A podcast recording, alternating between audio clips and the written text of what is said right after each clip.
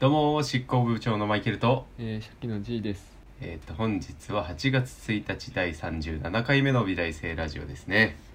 あのーちょっとね気づいたことあるんですけどうん。あの今の挨拶あるじゃないですか「どうも」ってやつ、うん僕のねうん。あのこれをね一人撮りしてたんですよあの流れてないかな前回のさお休みのお知らせっていうあ、そうなんだよ。それをさ、上げきれてない んだよ。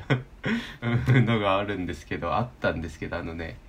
それをあねじいさんに送ったのがいやあもうねあげなくていいですあれはあの7月23日にあの7月15日のラジオのねお休みの謝罪告知をね撮って一人でそれをじいさんに送ったんですけどうん。その時にやっぱ一人撮りして「どうも美大生 YouTuber のマイケルです」っていうのがねすごい「どうも美大生 YouTuber のマイケルです」この「マイケルです」がねすごい言えてないことに気づいたんですよ 最近最 近。そう気づいたってだけで別にな直せる感じのやつでもない気がするんですけど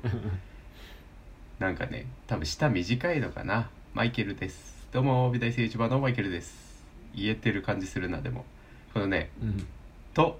初期の G です」っていうのがね、うんくっつくからうん。 流れるんですよ言えてないっていうの がっていうのに気づいたというね、うんことがありましたけど 初期の G ですは間違いようがないよね噛みようがない初期の G ですはないね。短いし。ああ G だしね G そうってなんか発音しやすいそう。感じがある一音だから。うん、G まあ G っていっぱいいそうだよね G さんっていそうだよね他にもいそう。じいさん確かに。ああ G さんおじいさんと聞き間違える人もいるかもしれないしねそれはないかあーさすがニュアにンスとしてね、これしか聞いてないと、どういう意味なのかわかんないかもうね。ん、初期の G ですってちょっとわかんないなあの文面で我々はあのテキストで見てるからさ確かにあ確かの初期の G ですがすんなり入ってくるけど、に。うん初期の今なんて言ったってなってる人が多分ねいると思いますっていう感じで ね今回は今週は始めていこうと思うんですけど初期の G ですねなんかねエージェント的な意味だからこれはあー G というアルファベットでね、はいはい G という、うんうんということをね改めて皆さんにお 伝えしたところですねもうね8月になってしまいましたねいきなりうん。あいいいきなりきなり。 暑いちょっねと飛んじゃったしね、いきなり。。り暑いううんん、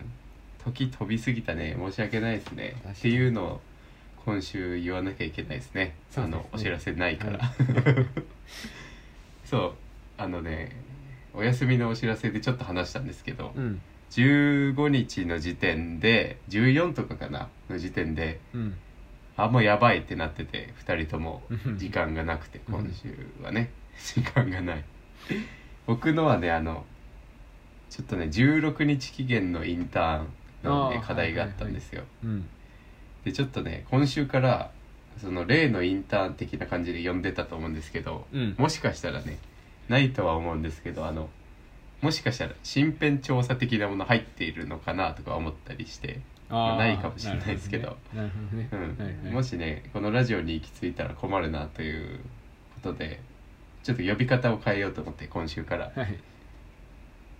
アドミッション試験と呼ぶようにしようかなと思って そしたら何のことか分かんないしもうねこの美大生ラジオってことだからうん。あの美大入試のことだと思わない思うと思うんですよね、あーそれを言っとけばなるほどうん、今の一一瞬を聞き逃して聞聞いていれば話は別ですけどああ、なるほどね。しあうんでも一緒なのでにししてばらくはその もうこのラジオ今週を聞き飛ばした人はもう入試だと思ってください来週以降 はリスナーの皆さんも確かに。ちょっとね置き去りにしようかなと思っているところではありますけどそれちょっとねバタついてたんですよねうん先々週は、うん先週かそうだね。うんそれで、うん、ごめんなさいっていう告知をツイッターでせずにツイッターはねあの体感的に多分ね3分の1くらいこのラジオのリスナーの3分の1くらいがフォローしてくれている感じがあるんですよ美大生ラジオのツイッターの方は。うん。で残りの3分の2はツイッターで告知しただけだと分かんないなってことでうんそのラジオのここでねここのラジオ配信してるここに告知をそのまま音声で流そうと思ったんですけど、うんまあそそれを取り終えたのがそもそも22とか3でっていう僕が一人ではなんか10分20分ぐらい喋るっていうのがやったんですけど、んまあ、結果です5分くらいで終わらそうとものしたものが伸びたってだけなんですけどそれを流そうかと思ったけどそれも23だしもうなんか今週のラジオみたいなね時間になってしまってそうなんだちょっ今と日みたいな上ねげ。きれなかったうん、っていうことがあるので皆さん申し訳ありませんでしたというねあのインフォメーションが最初ですはい今週は、そしてね8月なのでオリンピックですよ見てますかじいさんオリンピック何か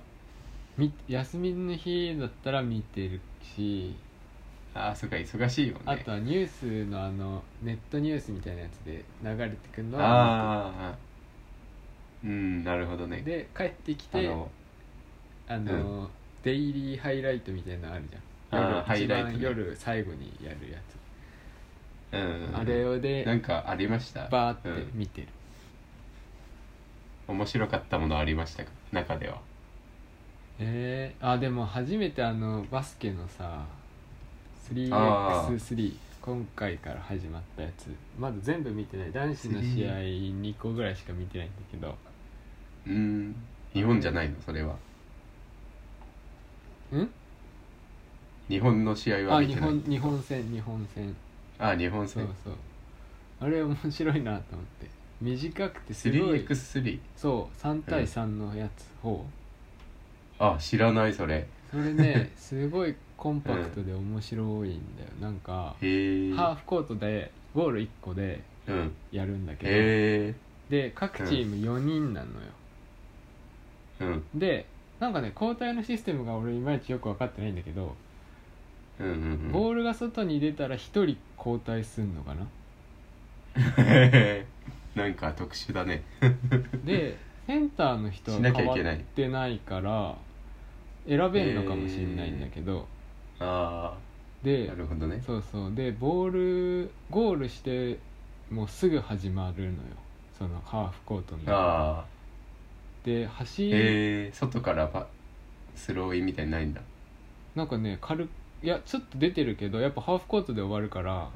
ゴールが一方うん一方向だから長あそくっかパスしたりしないのよ最初スタートながるほどねもうすぐあーすぐすぐインで始まるああうんうんで点数が大体10分ぐらいなのかな10分で21点になったら勝ちなのかな確かねうんへえでひとだから1試合がすごい短いんだよ1試合30分かかんないぐらいで終わるんだけどうんうんものすごい運動量でさなんかあーノンストップでぐるぐるぐるぐるって回るからあそれがなんか見ててすあごいだから面白い21点なのかなそうそうそうへえ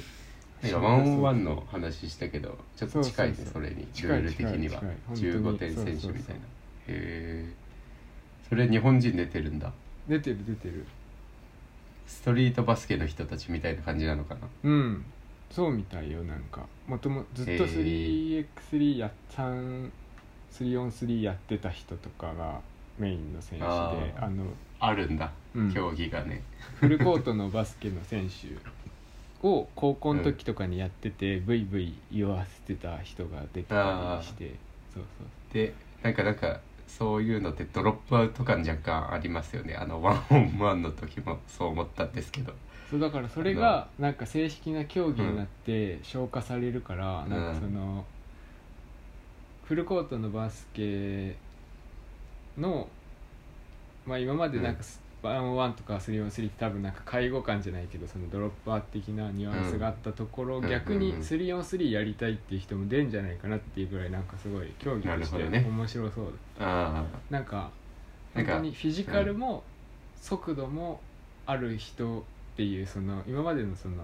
フルコートのバスケとは違うスキルあを黒求子めみたらいなれ人いる、ないっていうねそうそうスキルを求められる試合になるから、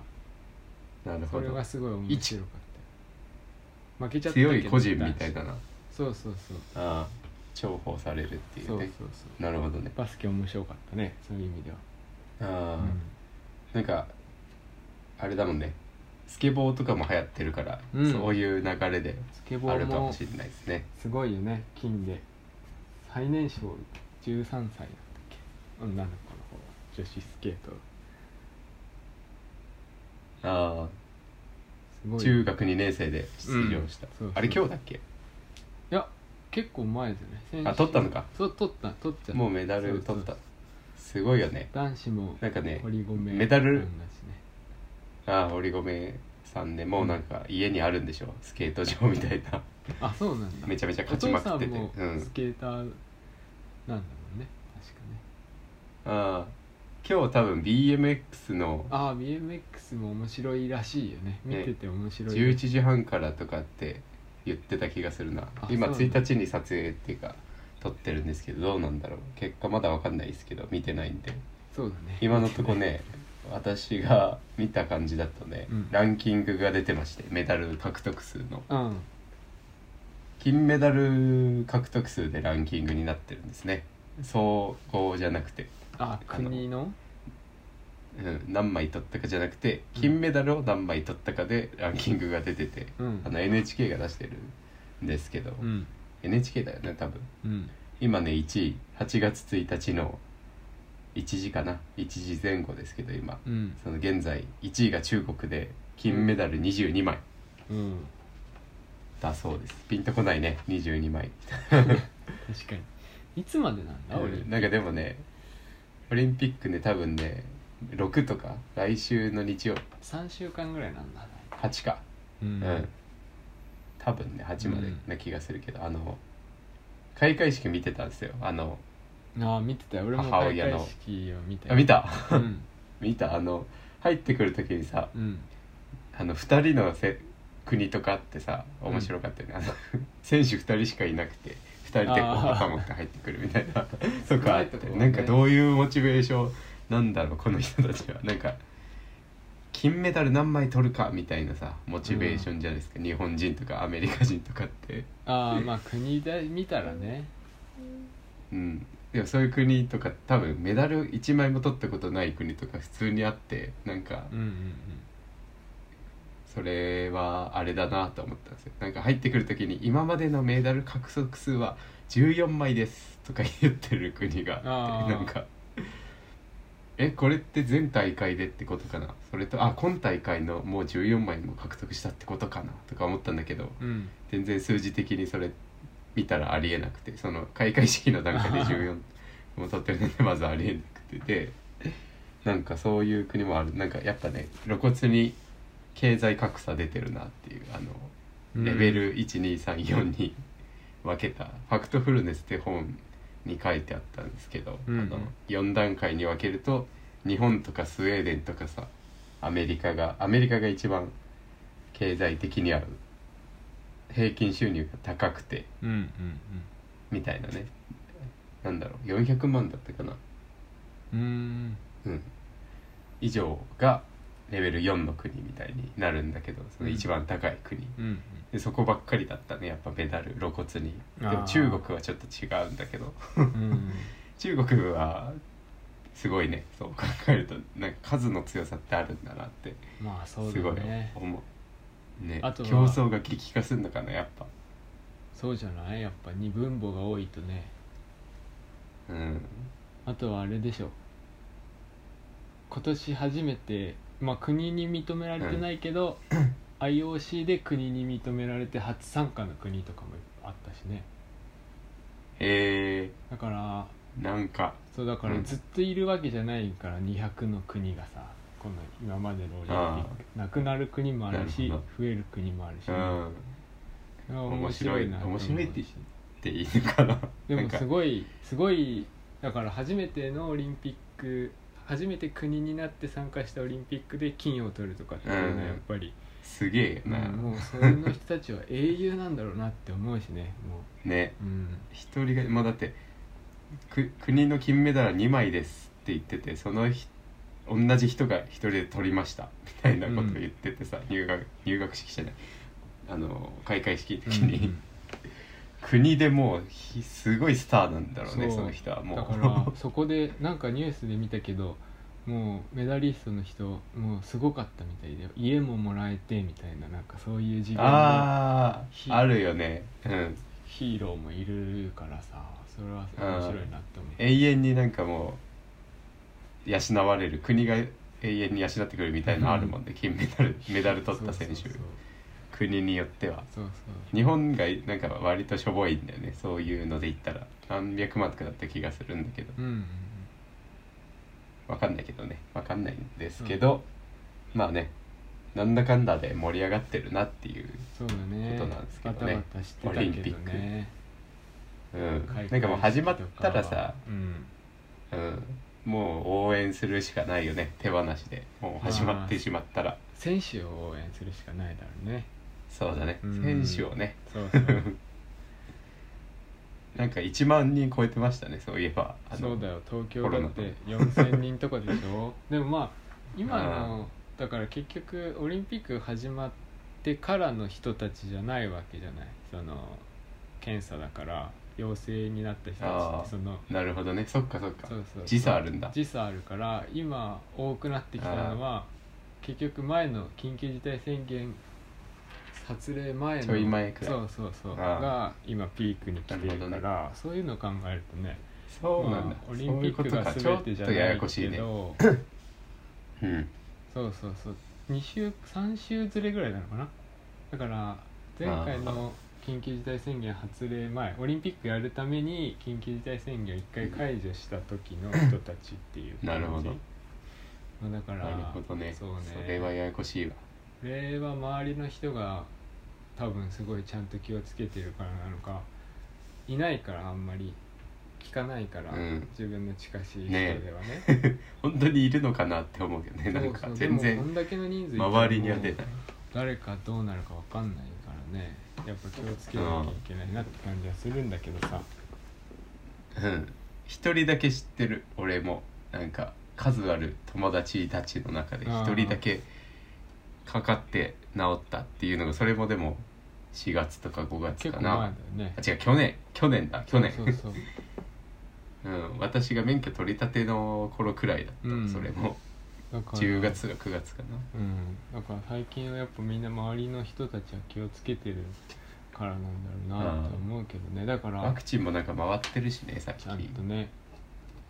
うんでもやってるお店とかやあるからね夜までやってる居酒屋あるねとか歩いてるとあるねうんだからでもだいぶ静かだよね多分そういう街ところから出てくるんだろうなとは思うんだけどねあーなんかね車乗ってたんですよ昨日かな、うん2日前くらいめっちゃスムーズに帰れたんですよね家まで あのうん空いてた赤羽から、うんそう橋本まで帰ってきたんですけど、車で、うんもう56分とかで帰ってこれて、うんありえない数字なんですよ2時間半行く時2時間半かかって朝 なんだけど帰り56分で帰ってこれて、全然こんな違うね空いてると、うん、あとねカーナビ無視しまくって、うんなんかその知ってる道をねあ行ーったらっていうのもまずあるんですけど、うんなんか信号少ない道選んで、うんうんできるだけ自分の知ってるそのスピード出せる道があって、うんあの合法で ねそこにたどり着くように行ったら意外と時間をねセーブできたっていうまあね人が少ないっていうのがまずあるんですけどみんな気をつけてるんでしょうね。そうだねやっ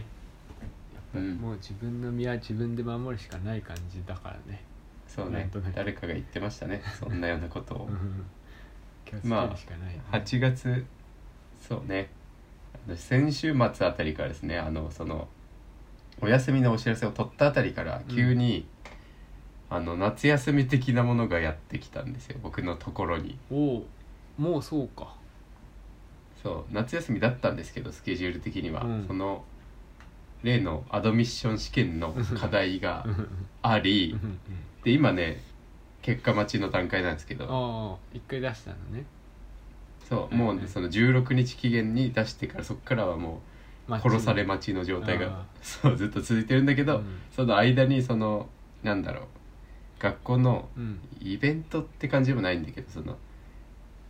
限られた人数でやってるなんか毎年病院にイラストうんうをんうん買ってもらうキャンペーンみたいキャンペーンって言ったらちょっとチープに聞こえるけどそういう企画があってそれの期限があってうんうん切羽詰まってたんですけど、うんうんで今その選抜9月にまた選抜みたいなのがあって、うん版画選考の中でうんうん15人だけうん全学年うん3年生より上の学年大学院生とかもみんなうん一斉にバーって自分の絵を、うんあの絵画棟のホールに額装して展示して、うんそこから選抜して、うんあの町田にあるでかい版画のね専門の美術館があって、でかへいーはいはいはいそこに選ばれるみたいおなー展示できるみたいなすのごがあいって、ねそれが9月期限で、うんそう今その制作期間でうんうん切羽詰まってるはずなんですけど、うんその23日に学校終わってそっか20そう1かなごめん21くらいに学校終わって うんその次の日あたりに学校行ったら「うんいや今日入れないですよ」みたいなもう学校がちょっと入れない期間になってたスケジュールちゃんと見てなくて早いね夏休みのその、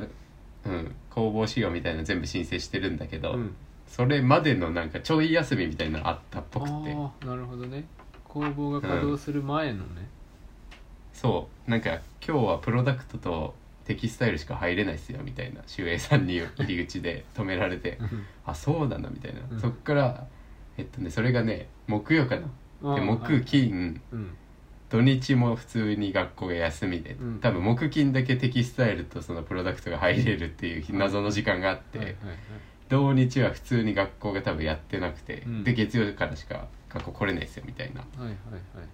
感じになって、うんで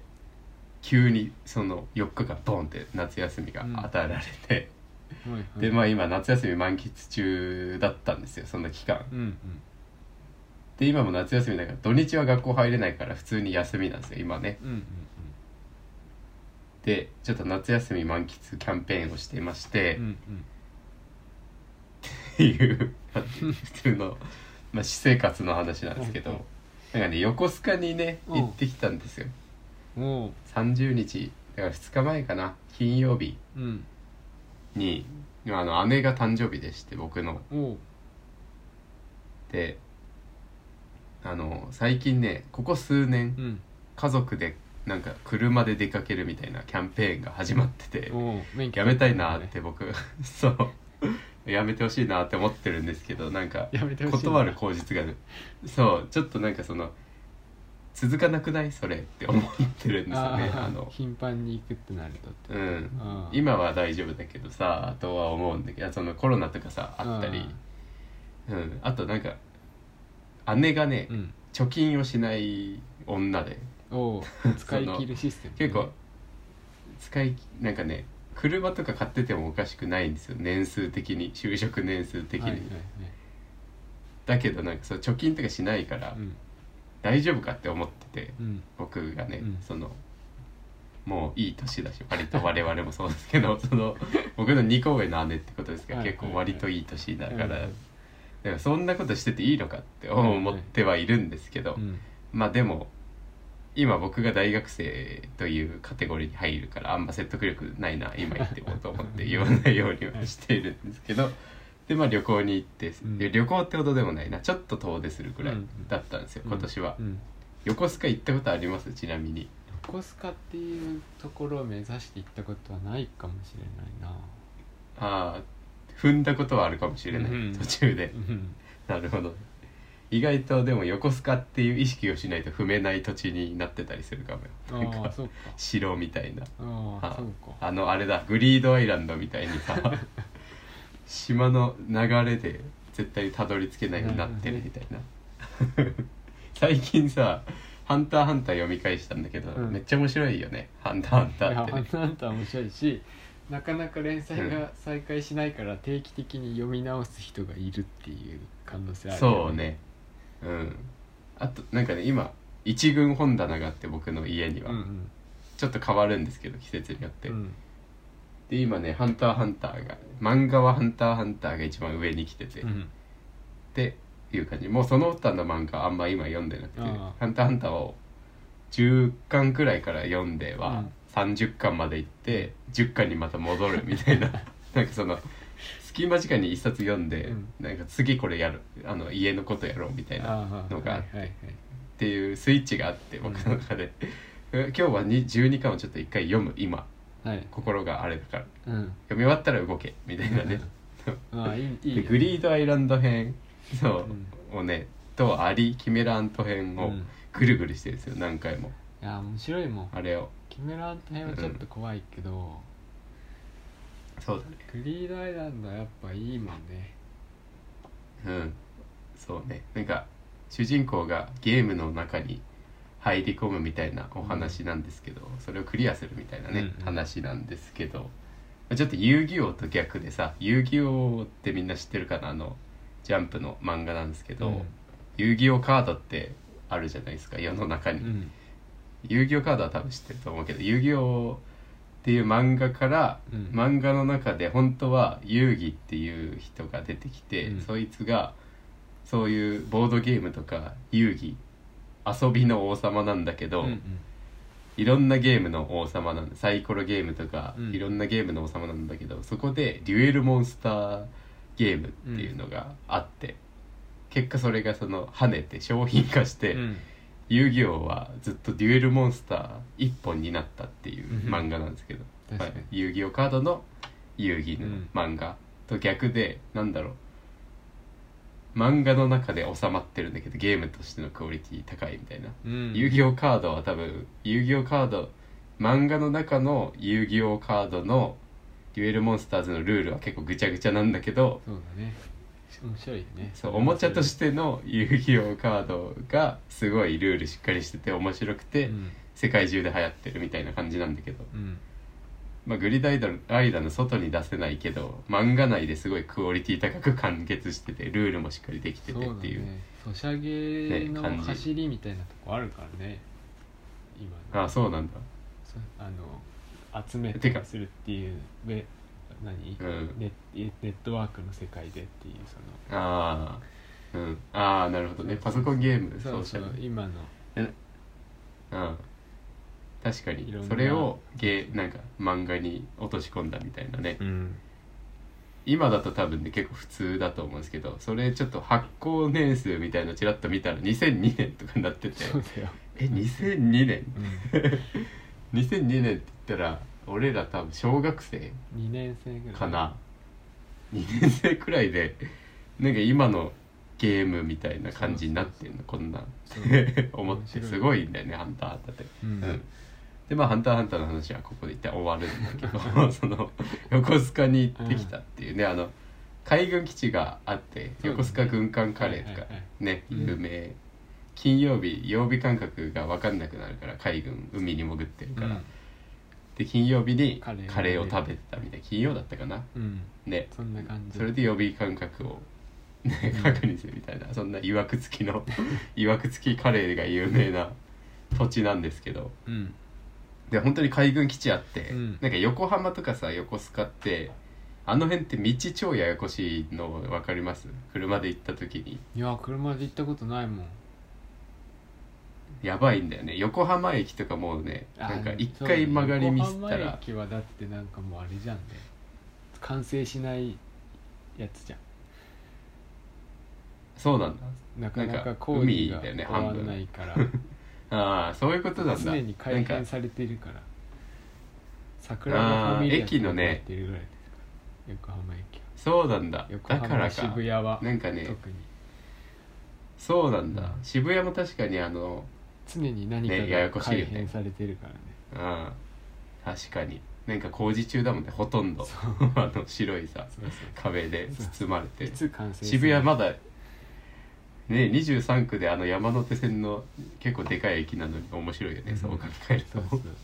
でまあ横浜なんか道間違えたらもう何周もぐるぐるしないといけないって いうややこしい道があるんですけど、うんで僕間違えてその横須賀行く途中海軍基地入っちゃって間違 って危ないあれここあのナビがね、うん左に行けと言うから、うん左に行ったら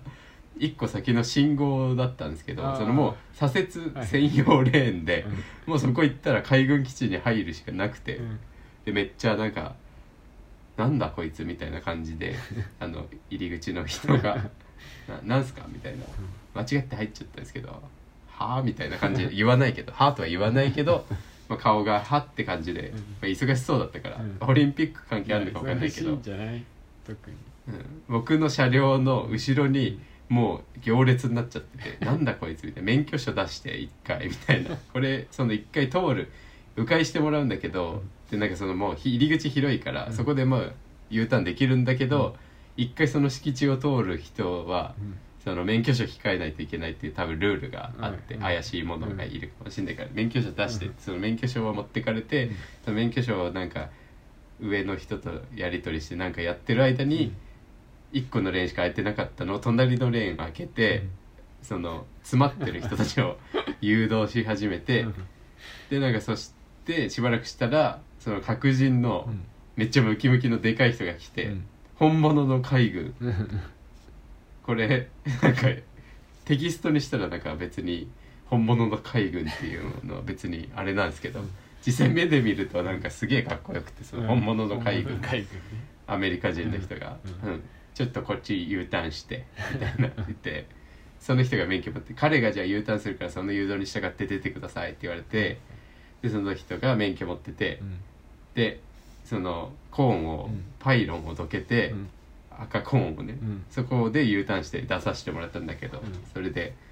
窓開けて免許証返す時うにん「気をつけてね」って言われて、そ の海軍の人に。いやなんかすげえかっこよくてその人が、っていうね事件があったりしたんですけど 横須賀行ったことないですかないねそう言われると多分結構面白かったですよ行ってみたらあの目的地がね猿島っていう島だったんですけどあ猿島わかるあ猿は聞いたことあるよ猿島という島がありましてですね、皆さんこれおすすめなんですけど横須賀には猿島があって、うんまあ、車止めて船で渡るんだ船に乗ってそうんう船でちっちゃい島まで行って、うん帰ってくるっていうなんかうプチ冒険みたいなうんうん観光業をやってましてうん観光業なのかなでも半分ねうんなんかあの遺産なんだよね猿島って行ったらうんなんかね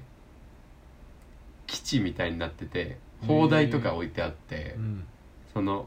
日本軍が日本軍じゃないのかなもしかしたら舗装された、うんあの本当に舗装といっても石をバンバンバンバンって置いて、うん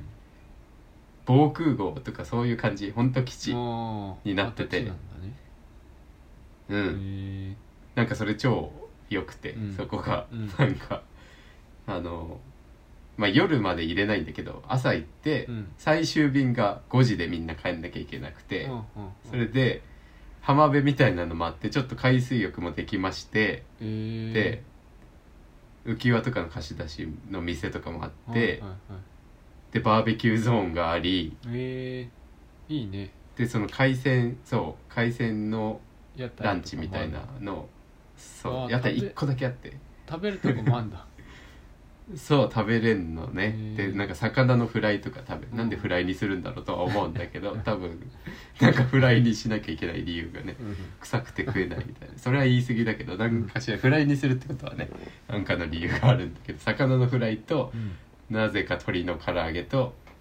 あとなんかつみれあのすり身あー魚はいのはいはいの串串の揚げ物みたいなの と、それと別に本当の生の魚の海鮮丼みたいな、ランチメニューみたいなのもあってうんで上ではその猿島とは何ぞやみたいなうん解説をしてくれるコーナーがあり、でなんかガイドみたいなのもあるらしくてその島の人に行ったらうん40分くらいで島を一周してくれるうん喋りながらね、うんここはこういうところです砲台弾薬庫ですみたいな弾薬庫とかも見れたんだけど、うんそれがなかなかビジュアル的にも良くて、うんでなんか猿島っていう名前だから猿めっちゃいいて、うんなんか餌あげたりするのかなと思ったんだけ どどうやら違うらしくて、うんなんか日蓮聖人って歴史の偉い人いるじゃないですか鎌倉に仏教を伝えた人なんですけど、うんその人が嵐で海に迷っちゃった時に、うん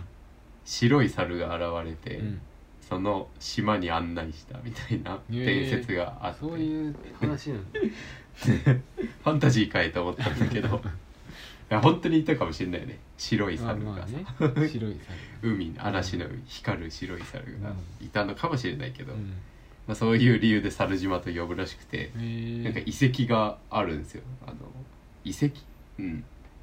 洞窟があるらしくて、うんうん入れんのかな見れなかったんだけどその時うはん台風がどうのこうのっていうので、うん多分ねうんそこには遺跡があるらしくてなかなか面白かったんで皆さんもねちょっと休日を利用して意外と横浜行くけどね横須賀って穴場な気がしましたねうん行ってみた感じいいね面白そううんまあ行って今度でも行けるじゃん普通にそういえばよくよく考えたらいけるうん行バけーるベキューねとかもいいさそうだねいいねうん落ち着いたらそうだね普通落ち着いにたら私生活の話をし始めました けどあのいつ落ち着くんですかじいさんは俺は多分今ああでも夏休みはあるからね多分ちゃんああ、と、うん、期間は分かんないけど今決めてないなんかどっかで5日と取るっていうシステムみほうほうほう、たい、うんうん、なんか決めてんのやりたいこととかいやじとりあえず実家帰るのもあるかなお墓参りとかあるからああそうだれぐらい盆だもんねそうそうお盆休みね夏休みというかなるほどで、7月末までがピークでこっからなんかどうなんだろうって感じかな、ちょっとえー内科見的仕事的にはほううんほうほう、なるほどうんねそうそうまああとまあはでも隙を見ていけそそううなだね感じするうねんうんアドミッション試験の方もですね13日にうんその2次の結果が出る2次試験の結果が出るんですけど、はいはいはいあと2日うんで123とあるんですけど試験が、うんうんで3はね、うん面接なんですよおおじゃあ今何なんだっけ今待ち中あそっか2のそれが次第そこがで一番3があるんだ、そうはいはい長くてこの選考期間が2次の選考期間が一番長くて多分、うんうんい一時の結果すぐ来たんだけど2時は一番長くて、うんで3時の結果発表から面接ってあんま時間なくて、うんその面接期間面接の日程から面接の発表の期間が多分2日くらいしかないからうんうんうんから多分2時が占める割合が大きいんだろうなっていううんうん勝手なうん油断があって、うんだから多分8月はそんなに関係ないのかなみたいなうんうんのが、まあ分かんないですけどね、うんありそうな気がするのでねもしかしたらあれかもしんないね秋葉でガンプラ巡りしてるかもしんないですねあー執行部でそうだね今日もねちょっとねオンライン収録なんですけどねガンプラをわざとカメラに見える位置いいにしてるから、置いているといううんそうしかも角度もねそれ用の角度いもっと上向いてるんですけど普段はカメラ角度に合わせてちょっとフリーダムガンダムをね見せているといいういですねうん羽根付きは結構いいっすねかっこいいなんか背中ごついのかっこいいよねガンダム、確かにねうん、肩とかまあでも好みがあるんでしょうけどっていうねまああの夏休みじゃあじいさん的にはこれから夏休みっぽくなっていくというそうだねことなんでしょうかね。多分、あうあん、世間的にもそうなのかな。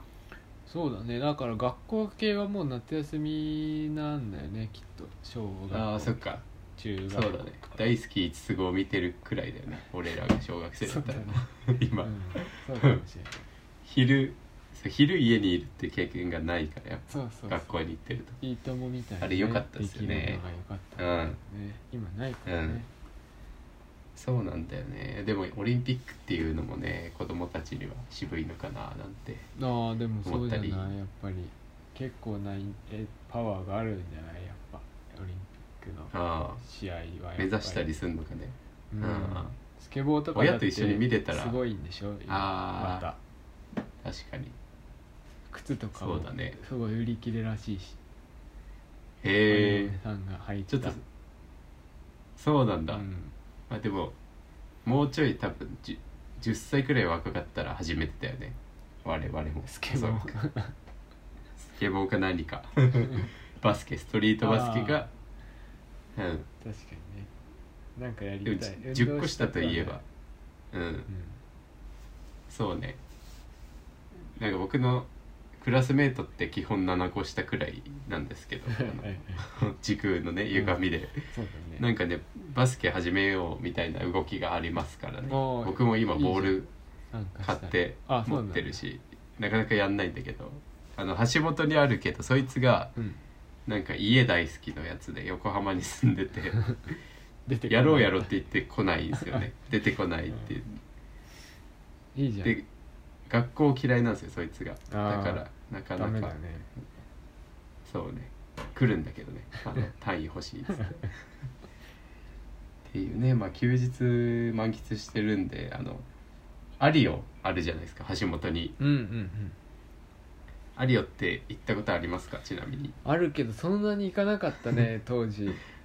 だよなんかね駅をあの越えるっていうそんなのが億劫なんだよね多う分ん超えてまで行くもんじゃないって いうのがあってまずアリオっていうものがっていう感じなんですよねアリオあるけどうん橋本民は多分ねそんなに行かないと思うんですよ実はアリオって、うん橋本にあるけどあ裏に住ん駅反対に住んでる人は行くかもしれないけどねそうだね、うん意外といるんだよね反対側に住んでる人あそうん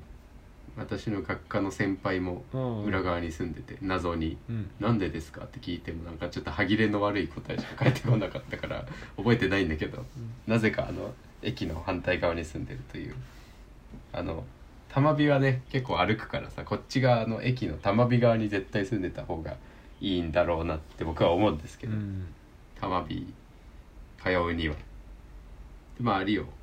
行ってねあの休日だったからちょっとアリオ行ってみて昨日なんですけどそれが、うんうん昨日土曜日うで、んなんか土曜日のアリオに行くっていうの多分初なのかな経験的にいっつあーもなんか人いないイメージがあるんだけど、平日に行ってるとねうんうんうん結構にぎわってて、そうなんだよねう、うんんなんかね休日のアリオはいいぞっていうふうに思ったんで、ね、あそう賑わってるのがなんかいでいなんかこれそうラジオで喋ろうと思って休日のラジオあ休日のアリオはいいぞっていうメモがあった 見たあメモをうんそうでは何がいいかってねやっぱ広い店がいっぱいあるっていう単純なことなんですけど、うん意外となんか知らない店とかあって、うんあのね今その部屋をねちょっといろいろ付け足しがしたくてあの収納スペースとかをうんはいちょい足ししたり、うんうんなんか女子とかが結構やるじゃないですか突っ張り棒とか買ってさああーはっていいうはいはいはいうちの家の女子はやるんですけどそれを、うんうん僕はそれやってなくて今までなんでそんなことすんのと思ってさ、うんなんか棚ボンって買ってそこに収納しいかにうまく収納するかだろうっていう考えのうん硬派な考え方だったんですけど最近ちょっと破綻してきてそれが、うんなんかやっぱ 3COINS とかさ、うん東急ハンズとかで。細かいその突っ張り棒とか網棚とか買ってはいカスタマイズするに越したことねえなって思ってるんですけ ど家というものはそれでは駅に 3COINS があってはいはいはいであの蔦屋あったの知ってます橋本駅にあっとねそれがなんかコロナ禍に潰れましてそこをあああれじゃないダイソンになってるんですよ単純に今レンタル業をやめたからじゃないのツタヤあそうなんだへ撤退するんじゃなかったっけレンタル違っえたかな忘れちゃったなんかでも結構聞いた話だとその地方だとうん盛り上がってるらしいですよ蔦屋レンタルっていうインフラまだああそうなんだ俺はもう久しくしなく田舎なだっとなんかたなうん俺ももう何年も借りてないようんレンタルそれこそ DVD 学実体なんて生してる時は借りてたけど TSUTAYA で CD 借りてとあーかあったけど時代的にねそうサブスクがまだ出始めたばっかりで、そうねなかったからでも今もう今だってサブスクでいいもんねなんとかうん時代だねうんほんとそれこそ時代の影響ネットフリックスでなかったら見なくていいやくらいのねノリがあったりすそう、るもんね今あねとは Amazon プライムでレンタルできるからねあの見放題に入ってなくても、100円でそうなんだへ1週間見れる券みたいなのが出てえちょっと高いねでも100円で1週間レンタルと一緒だからね、それはまあねそうそうそう確かに今までとあんま YouTube りシアターとかもあるしね変わんない YouTube 映画うんうんうんうんそうそうそう買っ結構そての見る系のやつあるよねうんタッチの差で Netflix にないなんかホラー映画があって昔のうんうんうんそれをなんか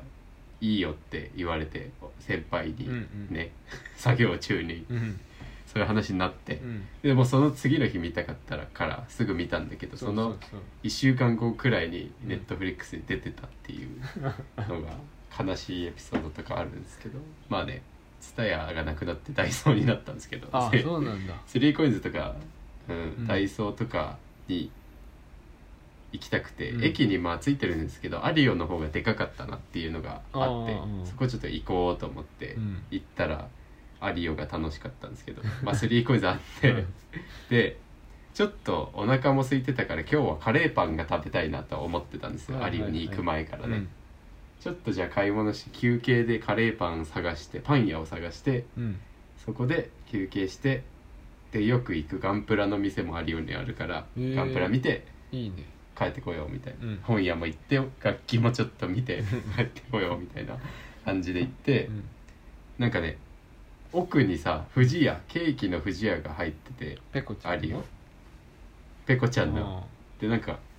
不二家のミルキーソフトクリームとかやっててーさ、うんソフトクリームあのワッフルコーンみたいはないのはいはいソフト、うんうんが乗ってるのがやってたの知らなくて、うん私はうん昨日知ったんだけど、うんなんか平日に買う人いないからだと思うんだよねそれって なんかああも察知できないんだねもそう持って歩い人がやっぱ広告になってくれるっていう、うんうん 何それどこで買ったのと思ってうん探したらうん不二家だったん だよねでなんかその辺に、うん伊藤園のなんかちょっと金沢の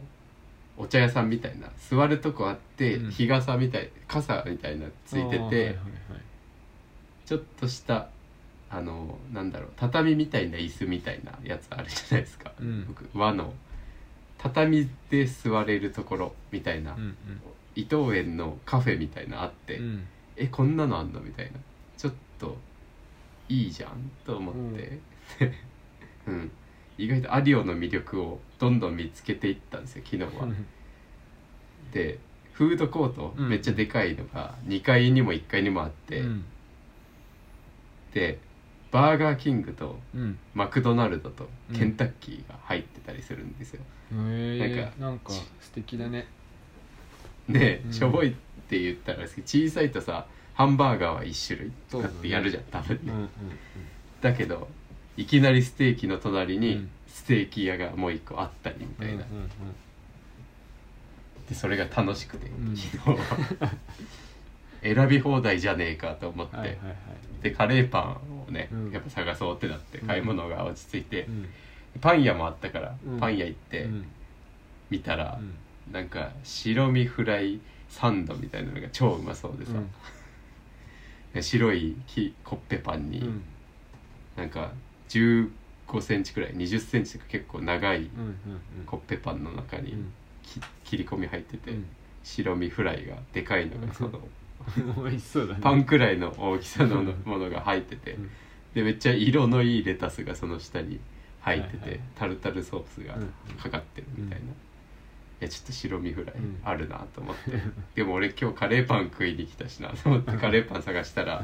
2種類あって、うん普通のカレーパンと、うんキーマカレーパンみたいなのあって、はいはいはい俺キーマカレー好きでさ、うんあのギュッとした感じがあるかはいらはい好きなんだけど、うんカレーパンパンとの相性いいなと思って、うん結局白身フライサンドを買ったんだ けどそれで迷って結局ねで、うんうんっていうね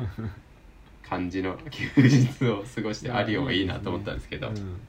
敵な休日でまあ最後ガンプラ、うんうんうん、めっちゃ良くてなんか人いっぱいいるのも多分いいんだろうなと思って、まあでもなん安心かね大変ななんか疲れちゃう時もあるけどなんか安心感はあるよね、あねなんかこん動な物になんだなって思う人間っているんだっていう、なんかねねいたんだこの地域のそう人って人っていたんだみんな生きてんだっていうね、うん確うん、みんな元気かいみたいなねうん感じうん子供連れがやっぱ多いんだけどね、平和だよねでまあそれでガンプラ、うんん見に行って最後にうんででなんかね今オリンピックのうんガンプラっていうのがあってさ、オリンピックのそう、うんし今じいさんも多分アニメ見てると思うんですけど初期のシーズンうのんうんガンダム、RX78 っていう一番シンプルなうんうんガンダムがあるんですけど、うんそれに胸のところうにん「東京2020」って、へーあのエンブレムはいはいがはい入ってるのが青と赤あって多分1200円くらいのへー144分の1っていう一番ちっちゃいスケールのうんうんうんハイグレードっていんううんグレードのプラモデルはいがはいあはいってそれを買おうかなって迷ってたんですよずっとねそれいいね疲れたらがん、うん、いいよね、うんなんかね結構見た目赤がね超良くて、うんうんまあ青も可愛いんだけど、うん赤ちょっと欲しいなと思ってうん悩んでたけど、うん買わないまでうもん店に行ってちょっと見るみたいな時間が結構期間があって、うんうんでその日に見てたらまたまだあるなと思って見てたんですけど、なんかね中国人のうんみたいな、うん男の眼鏡の富裕層中国人の富裕層みたいなうんうん人が一人来て、うんでなんか電話してるんですよ、うんねえねえみたいな言っててうん電話でそれでうん数分後うにん全部買ってったそれを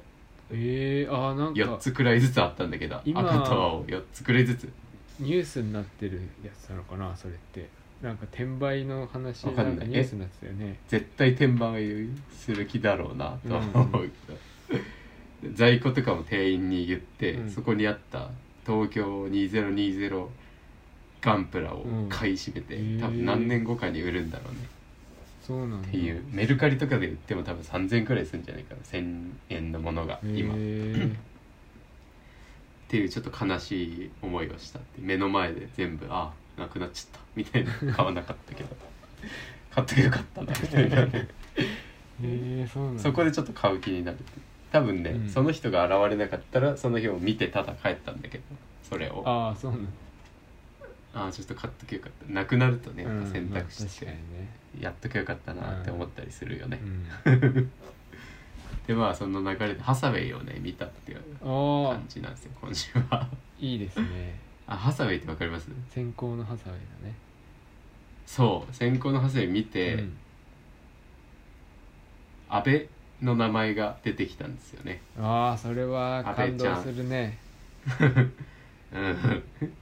まあ共通の知り合いなんですっていうか僕の予備校の友達で一回そのじいさんにも会わせようと思って、うん3人で高尾山に登ったことがあるんですけどそ,、そうだいねつが うんツイッターは見て CG ディレクターになったよツイッターは見てあそうそうでなんかフ朝ェイスブッのクやとつかでそ告うそう知やってるのもああし見ててたううんでそれで見に行って、うんなんかあんま見る気なかったけど、うんなんか見に行ったんですよねそれで、うんうんでめっちゃ目凝らしてエンドロール見てたら、うん CG ディレクター阿部っていうの出てきていやーいいねおおと思って。エンドロールに乗るっていうのはなんか憧れがあるよね。ああなんか団体でまとめられちゃうのかなとも思って見てたんですけど、うん名前がフルネームで出てきてあれはでちょもっと拍手してみんな出るでしょエンドロールは確か。ああそういうもんうなん、んああすごいねなんかでハサウェイ自体もねめっちゃ面白かったからね、うん見たらいいかも、見た知いらでないもですファーストを見切ったら見れるかなって思ってたんだよね。ああそうだね、うん今ファーストだもんねファースト見切った方がでファースト見て、ゼータガンダムも見た方がいいねああそうなんだ。っていうつゼータガンダムの後になんか映画で逆襲のシャアっていうのがあってその後の話なんだけどああそういうことね。はいはいうん、でも逆襲のシャアは多分見なくてもいいと思う僕は見ないで行ったから、うんその後に今見か見てるっていう感はいじはなんだけど、うん話自体はね完結しないんですよ映画の中で3部作らしくてあじゃあこれは1位なのそう3部作の1だからへえ。ちょっと分かんなくても多分安心してうんいいっていう、そうなんだ。で普通に、あれだもんね。うん面白くてブライトさんの息子なんだよね。息子そう息子ハサウイェイ・ノア息息子息子ブライトのあの息子の艦長の息子のハサウェイのめっちゃいいっすよ、映像めちゃくちゃ綺麗で、うんうん、いいって聞くんそれだけでうんうん見る価値がすごいあるあの話は完結しないから、何とも言えないんだけどまあでもガンダムシリーズってそうなんだろうなそうガンダムシリーズって感じの普通のはいはい面白さ、なんか最後まで見てああ面白かったってなるんだろうなって感じの、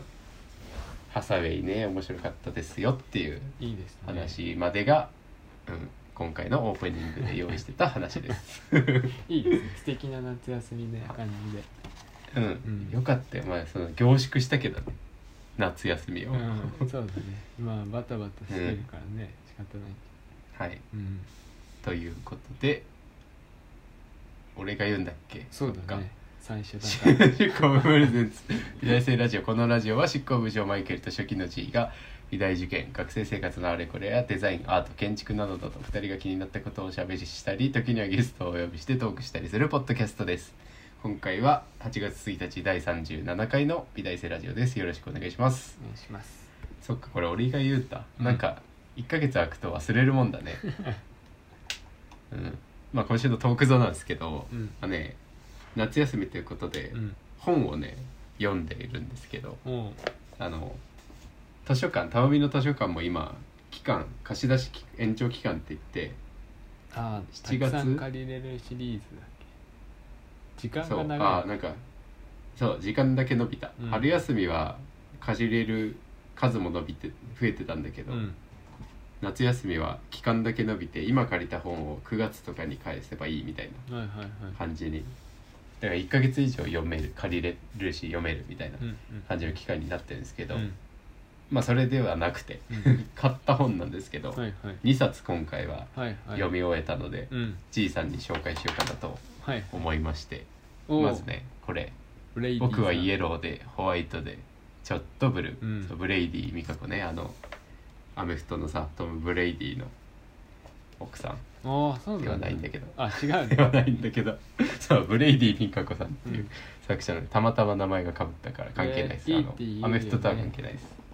うん文庫になったんいいだねですこれそう文庫になったから買おうと思ってうんうん買ったんだけど、うんうんあのハードはちょっとねい嫌なんですよ僕の中で ハードちょっと読みづらいなっていう、どこでも読めるって感じではないかもね大変かもねうん確か家でさこう静かにあなんかそれも込みで今部屋の改造してるんだよねあのうんうん座って本読むみたいなさにうん文化がないからうん文庫本しか読めないっていうか文庫本化しはいてはい初めて手に取って移動とかカフェとかでうんうんうん読むみたいな隙間時間読書的な感じでしょ、うんそ持ち歩いて読むみたいなのが読書になってるんですけど僕の中で、うんいやでもハードカバー読めたらもっと変わるなっていうのがあって、うんうんうん部屋を改造してるんですけど、うん、うんでこの本はです ね内容はねまあ具体的には言わないですけど、うん今ちょうど630円文庫本630円プラス税だから、うんうん全然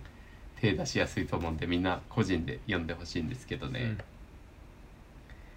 あうんのブレイディ・ミカコさんのなんだろうジャンルとしてはノンフィクションのエッセイみたいなうんうん感じなんですよねう。んで、まあ、イギリスに住んでる方でうん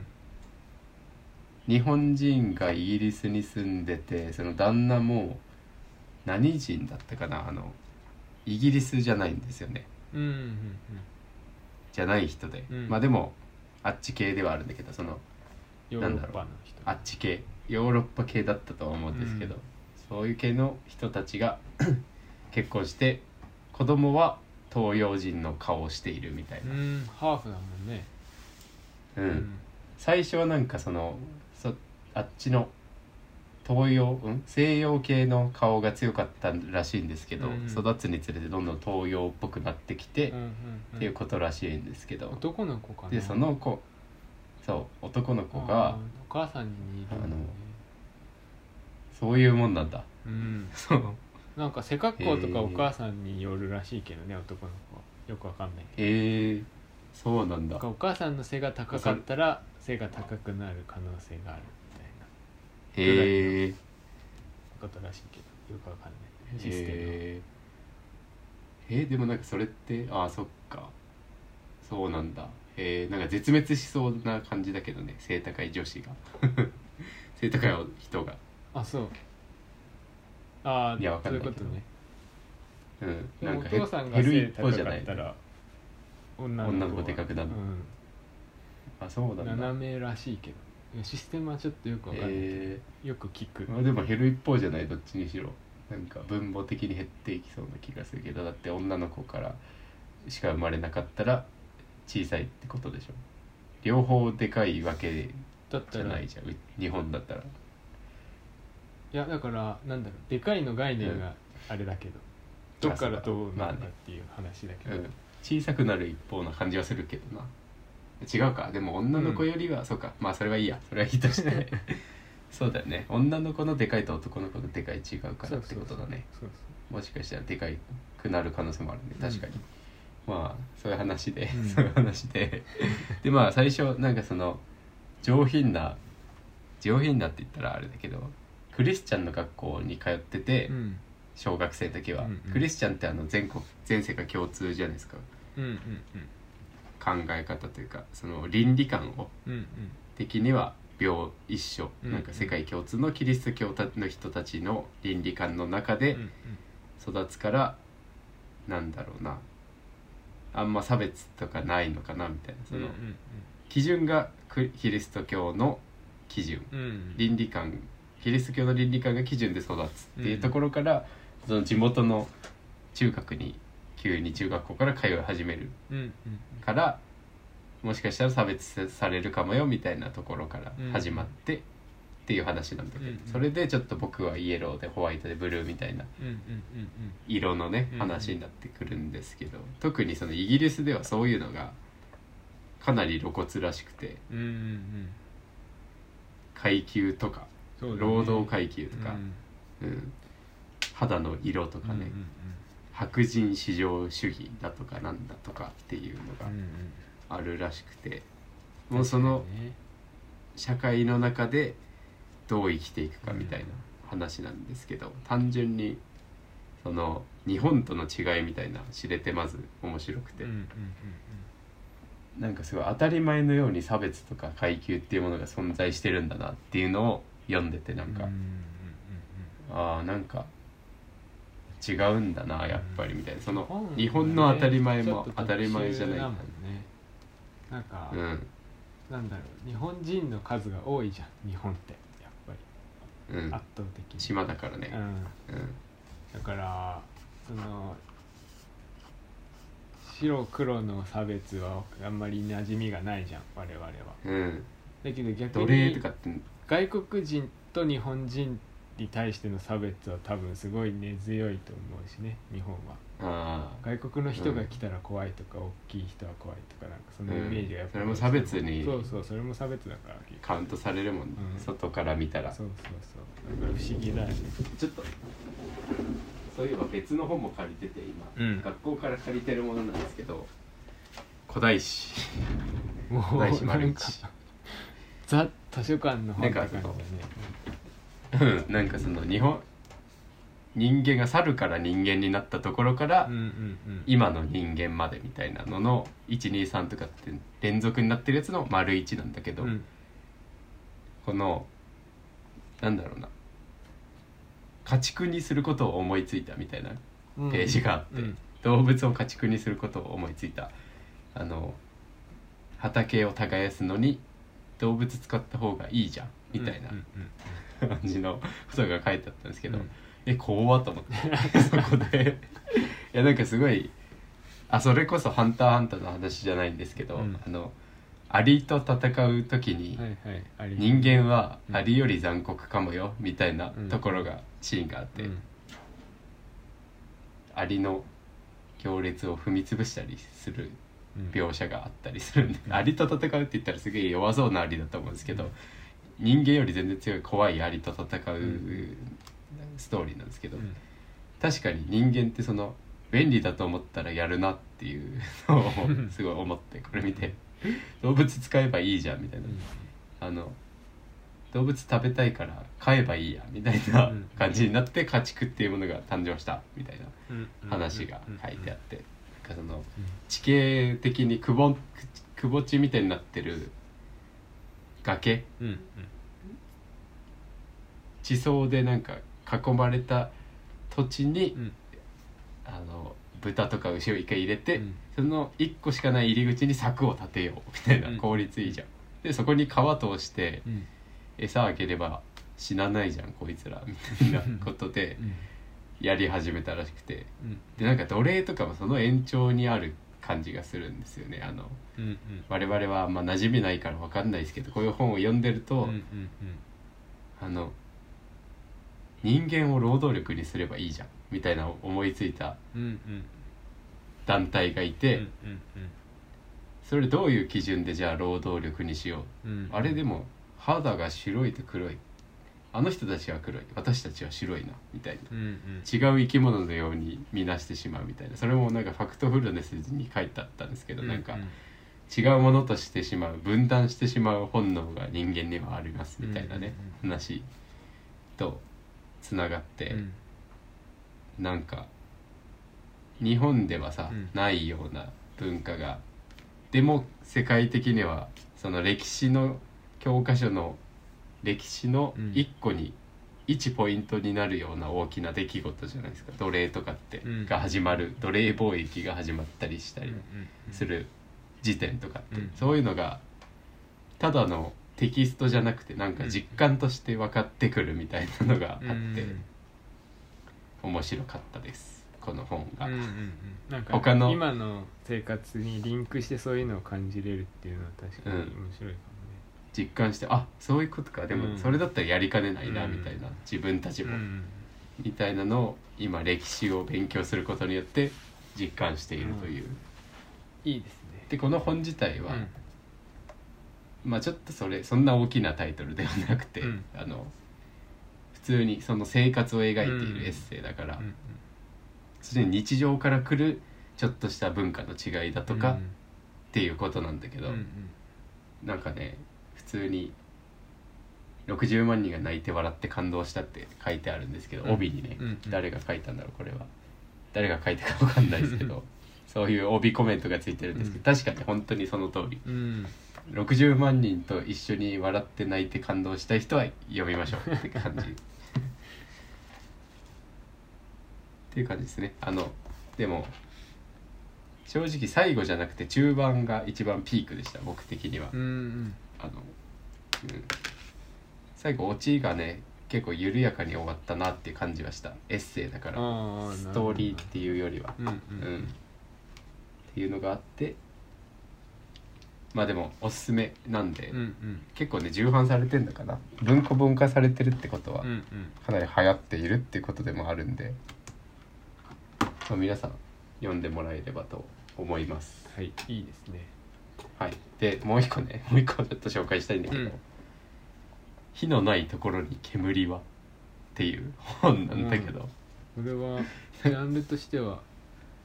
何ですかどう思いますこうホラーミステリーなんです実よ話怪談って書いてあー赤いもんねそう怖い結構この表紙怖いでしょあの確か読む手が震えて止まらないって書いてあるんですけど読めないね本当にそしたらいや違うんだよ読めた震えて止まら ないんだよああ震えて読むのが止まんないってことそうああそういうことねもう読んでる持ってる本が揺れて揺れて読めないなって思ってる違うんだよねそういうことじゃない怖っでも止まらないってあーい読うんじゃうのねどうなんだろねそうはいでまさにそうなんだよね「火のないところに煙は」っていうタイトルなんだけど、はいはい芦沢洋さんっていう方女性の方がうん書いていらっしゃる、はいはいはいち千葉大学の文学部を卒業したらしいです ねなんかこういう経歴見るの好きなんですよいやねあの面白いけど 何年に何大を卒業したみたいなあの「ケーキの切れない飛行少年たち」っていう本もなんかそうなんかめっちゃいい大学出てて、うんああこういう喋り方するんだみたいなのがちょっと面白い文学部の人ってでもさ、ねあんまりその頭良さそうとかって感じ取れないじゃないですか文学をそもそも専攻してるからうんうんなんていうか素の喋りじゃない可能性があってああこのなるほど作者自体の人がどれだけなんだろう頭いいしそうさ良さそうな喋り方をするかみたいな見えなかったりするんだけどでもこれは小説だからうんそういうのは小説とりあえず関係なくちょっと後ろのねうんここのねうんネタバレゾーンがあらあるじゃないですかあのあらあら広告ゾーンあらすじゾーンを読む背と表紙の神楽坂そう背裏表紙表紙の、うんうんちょっと漫画にもあったりするじゃないですか、うんちょっと内容あをらすじね小出しにするはあらすじね、神楽坂を舞台に階段を書きませんか突突然の依頼に作家の私は驚愕する心に封印し続けた悲劇はまさにその地で起こったものだ起こったのだ私は迷いつつも真実を求めて執筆するが評判の占い師悪夢がつく家鏡に映る見知らぬ子怪が怪を呼びながら謎と恐怖が絡み合い直視できない真相へとひた走る読み終えた時それはもはや他人事ではないミステリーと実は怪談の奇跡的融合って書いてあるんですけど、うんうん面白かったですねこれあーなんかそうなんだ思ったよりその評判の占い師悪夢がつく家鏡に映る見知らぬ子っていうところがちょっと思ったより面白くて個人的に 今あのなんかあんまり幽霊っぽくない感じで話が進んでいくんですよね幽霊まあねミステリーだからね、うんニュアンスとしてはだからちょっと今評判の占い師悪夢がつく家鏡に映る見知らぬ子っていうのがちょっと面白くなってしまったんですけどなんかね僕ホラー映画をめっちゃバカにして見る人間でうん悪いやつなんですけど、 それこそ悪悪魔みたいなところがあるんですけどなんかそんなわけねえだろって途中から突き放しちゃうっていう、うん小学生の時とかめっちゃ怖くて、うんホラー映画がね、うん怖くて見てたんですよあの、う デザイン科の受験もそうですけど、うん怖くて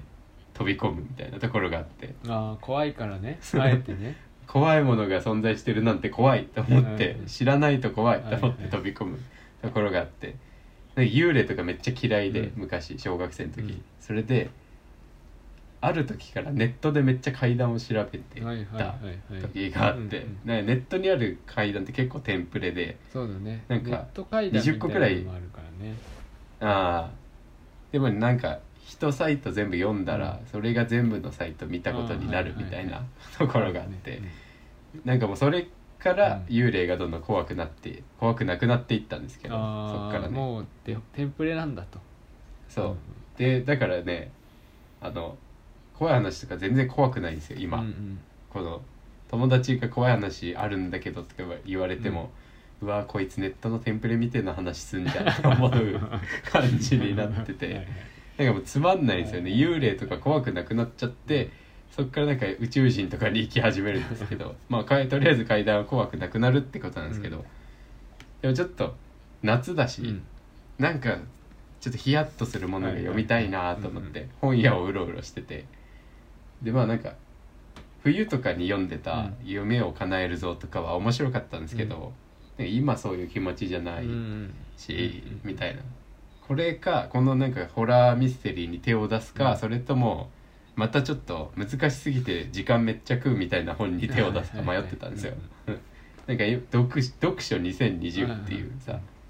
わかるあとなんだ山口周さんがさ、うんとなんかあと2人くらい著名な人が、この本は読んだ方がいいみたいな本をうん何百冊かうん200冊かななんか書いてそれについて解説してる多分あれ注釈的なもう意味になっててさ、うんうんその本はあのマルクスのさ資本論とかも入ってるんだけど、うん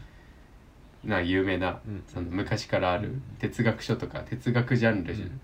政治ジャンルみたいなそれが200冊分書いてあるんだけど本自体がめっちゃ分厚くうて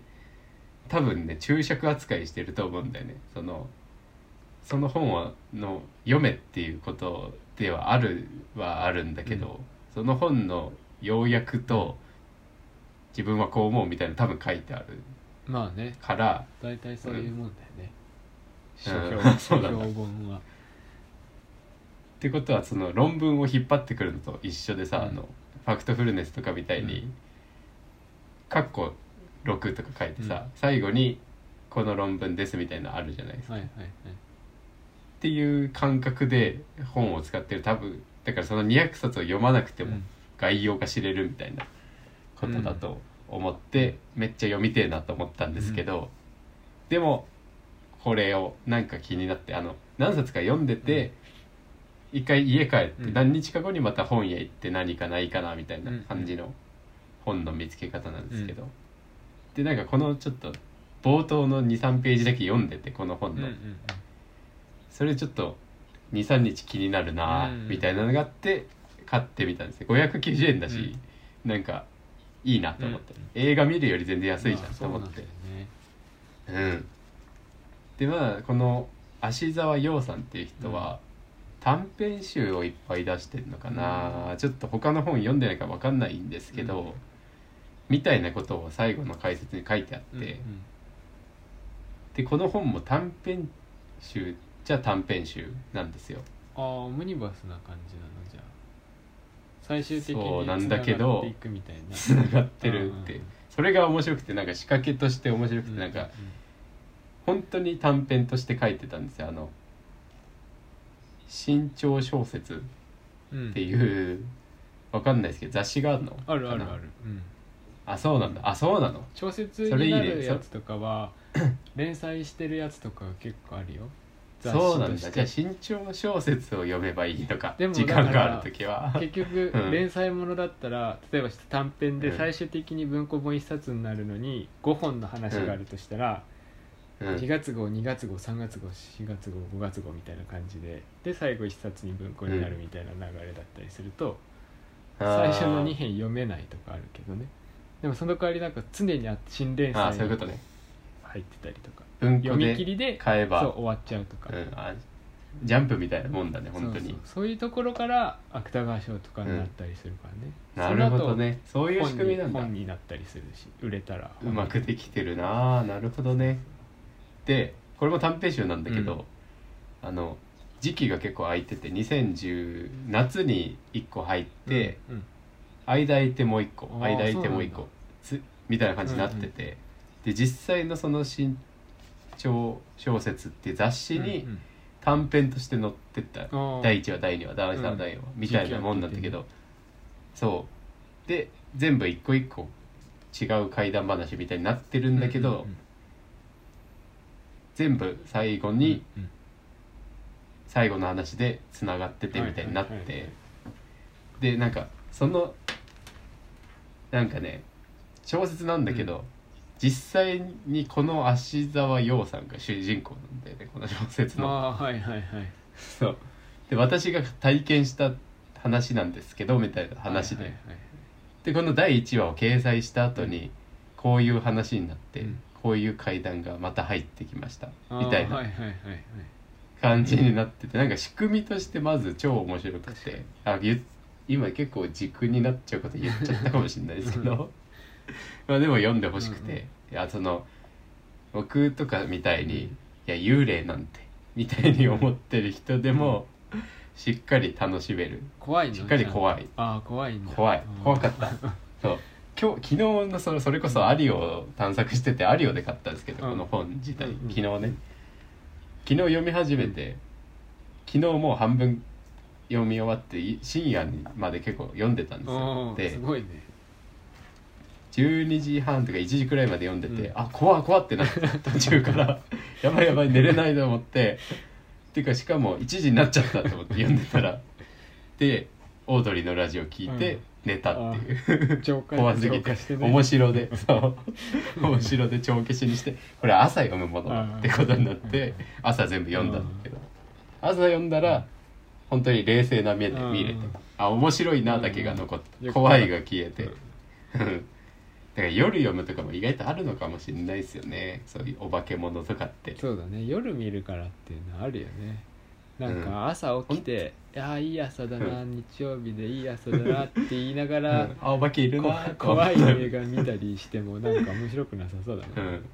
意味ないなんか面白くなっちゃうかもすげえ天気いいなお化けいるなとは思わないもんねで見終わってお昼前とかでさお昼何食べようかなみたいになってなんか怖くないねおんね腹空いたそうお腹空いちゃうからね、うんお腹空いちゃうからね今日はパスタかなってやっぱ暗いなるとね怖怖くなくなっちゃうからねうん、やっぱ暗いとねあれ幽霊いるかもって思うんですよあーなるねほど ね思ってなんかすごいカチカチカチカチって物音がね最近ずっとベランダでしてたんですけど、でその原因が今日分かったんですけど、うんあのほうきねブラシ買って、うんそれを置いてたんですけど、タグがそのままついてうんそれが風に揺れてたっていうのが原因だったんですけど、でも夜は怖くて、うんそういうのですら、水道がさあの蛇口閉めたすあとすぐにさ、うんポタポタって何滴か落ちるかみたいな、あるじゃん、それとかも絶妙なタイミングでなったりするからいやそういや今のは何みたいな ね感じにゃんいいっすねなったりしてまあとりあえずこれは面白かったです、うんあの幽霊をばかりしてる僕でも火のないところにタイトル煙は」で終わるんだねそうそれもねちょっとよくてなんかことわざって結構怖いじゃないですかうんよくよく考えたら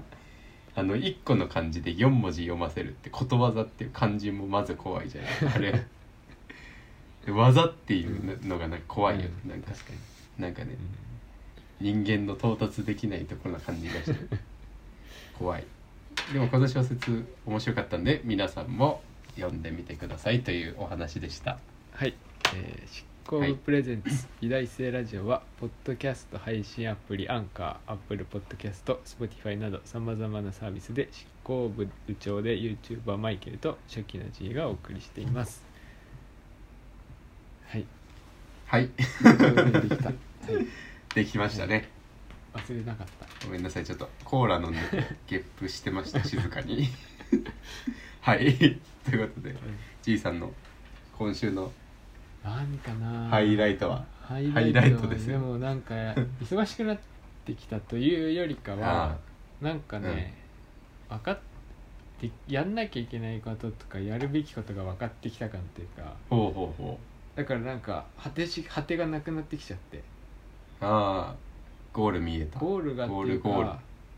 今まで着地何点やっていいか分かんなかったけどあこれやもやんなきゃいけないし、これもやんなきゃいけないしこれもやんなきゃいけないしっていうなんかふんわりとこう、うんふんわりと道が見えてきたがゆえになるほどうん延々到達しないっていう日々でへえ全然わかんないこと多いっていうのが分かったわかんないことが多 くてそうそう そうえーわかんないことも多くて武器も足らなくてみたいなのがああはいでそうそうそうだから多分どっかで落ち着くと思うんだけど、うまあんしばらくはこんな感じかなって思うんだけどねわかんないことが、うどこまでやっていいかもわかんない逆にあーそれもわかんないみたいななるほどねうんぼんやりとなんかしか見えてないくてさそうそうそう、うんそれがああって思う日々ですね日々的にへーそうそう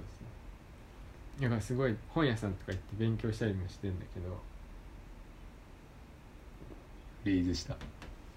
聞こえないちょっとだけフリーズした今あ本屋さんに行って、そのなんか細かいディティールの本とか全然わかんなかったから、うん買ったりして読んでたりして、うんって感じですかね日々的にはへえそれはどういうことだろうなんか ねざっくりとは分かるの、うん壁がこうなっててとかあまあお仕事の話だとあ建ー築だとね窓があって壁があってとか、高さがこれぐらいだとか、ざっくりしたそのものは分かるんだけど実際うに木の枠にどうやってうんアルミの窓がくっついてるのかっていうのは細かく分かってないっていう、その無限にあるんだけど、うん細かい収まり的なものは。うんうんうんうん何枚その防水のシートが挟まっててとかどこにネジで止まっててとか、あここにこれがな、受けがないと止まんないじゃんみたいなとかなんかそのあー細かい収まりを全然知らなくてそれをゼロあからー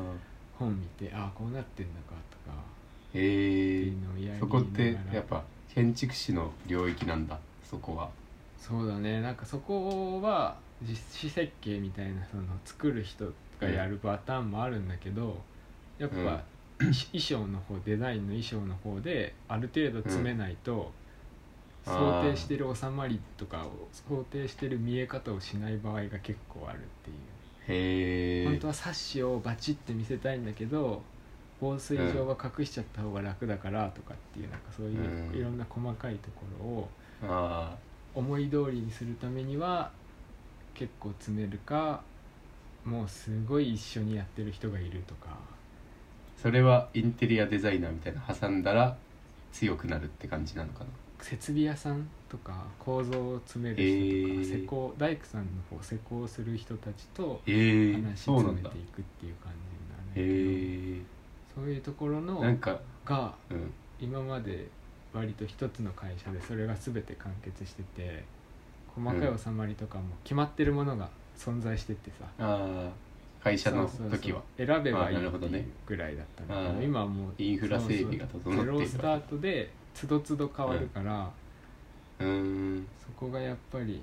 あこんなにいろいろやんなきゃいけないんだっていうのが今分かって、うーんなんかどっかで線があるんだと思うんだけどその線が分かんないから自分がどこまでやるべきかとかっていう線が分かんないかあらなんか無駄にやずっと何かしてなきゃいけなくなって、へえ今ああよく分かんないよく分かんないよって言ってる間に怖いねそ時間がれ進んでいって 海軍基地入っちゃうやつだそようそうそうねそうで気を左折気を専気用をつけてねって言われるんだことになるんだけどそれうん片言でねそううんそれを今バタバタやってるって感じかなへえまあだからそれがなんかその時間をかけることが嫌なわけじゃなくてうんそれもなんかいいんだけど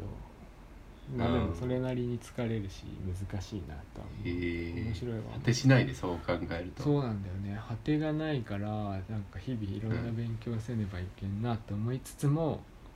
うなんんかねガンダム作ったりもしたいしそ のバランスいがや心のそうそう充電だからね自ガ分ンのプラは難しいなっ て思ってまさか3代目に手を出してるとはと思ったけどねあのああききき期待的期に待 ゼロだってからあの前会った時あの4つ目もある一応あそうだいるよねそうなんかね結構ツイッターで流れてからの「たまびでもグラフの人」とか、うん課題やばい」っつって、うん積んであるガンプラって1個だ けあってあれはいつ作れるんだろうみたいそうなんだよでもなんかな、うん夜にラジオを聞きながら作るのが最近よくて、いいねなんかああの頭がとなんかすっきりするんだよね手を動かしてるとーあ仕事じゃない気も単純になんか物が組み上がっていくっていうそのプロセスーが楽しいよそねうそう普通にうん楽しくてかっこいいしそうそうそう一個一個もかっこいいし面白くて今結構やって、だからラジオも結構聞いているあーそうそう何のラジオ今はでも最近本当に星野源の「オールナイト」とおオードリーの「オールナイト」ーおと「ージャンクを」あバナナマンね、うん気になった時だけそれを聞くだから通して全部を聞いてないんだけどああなるほどね、今ポイントで今星野源オールナイトっぽいなっていうその気持ちで選んだあーなるほどねそうそうそう会員だもんねラジコ会員だっけそうあでもこ東京に来たからね聞けるんだけどジャンクもああ会員だとなんか制限みたいなのないでしょあのタイムフリーのあでも1週間で3個出るじゃん要は3種類アップされるから、うん星野源バナナマン、オードリーでだから1週間のうち3日間分ぐらいは余裕があるっていうか、うんだからタイムフリーの普通に丸1週間分でやってるよああなるほどねちょうど時間なんだそうちょうどいいぐらいの量でどなるほどそうなんなんかやすりがけすると楽しくなりますよよりああパーツ全部 やすりだけでもするとちゃんとあれバリのとこだけとかやってるけどね軽くあそうなんだあああれでそうガリガリでやったりはしてるけど面な白いんか細長いスポンジやすりみたいなので、うんパーツ全部一回ああかけるんだ全掛け掛けしたるだけでも、なんかちょっと面白い質感変わってああ艶がいい感じになるのかマットにあのプラスチックテカテカみたいなのはい全部なくなって、あと塗料とかね塗りやすくなんだよね後からえー、ああでもそうかも、ね、ヤスリかけとくとうんうんうんあなるほど、のね、エアブラシ買おうかなと思ってて ね私も で7000円くらいで多分普通に使えるものがあるかあらあそうなんだうんあ、ーエアブラシうにんラメ塗塗料を入れて、シュッいてや拭いてそれは楽しそうめっちゃ楽しいよ多分 と特に僕はね主人公機ばっかりだから、うんうん主人公機にラメの相性多分いいああなるほどねので、いいっすねでもそのじいさんが作作ってるやつは主人公機じゃないやつだからあの普通に市販の艶消しスプレーだけでも、多分めっちゃかっこよくなる、艶消しスプレーも買ったんだよ使ってないけど買ったんだおおあのグレーみたいになるからめっちゃいいっすよグレーパーツだけでもとりあえずああでもピあれがないか挟んで立てるやつあないのよそれがないのよ手があれだねつや消しになっちゃうんだ今あああと部屋もちょっとあれになっちゃうから多そ分うスプレーブーねス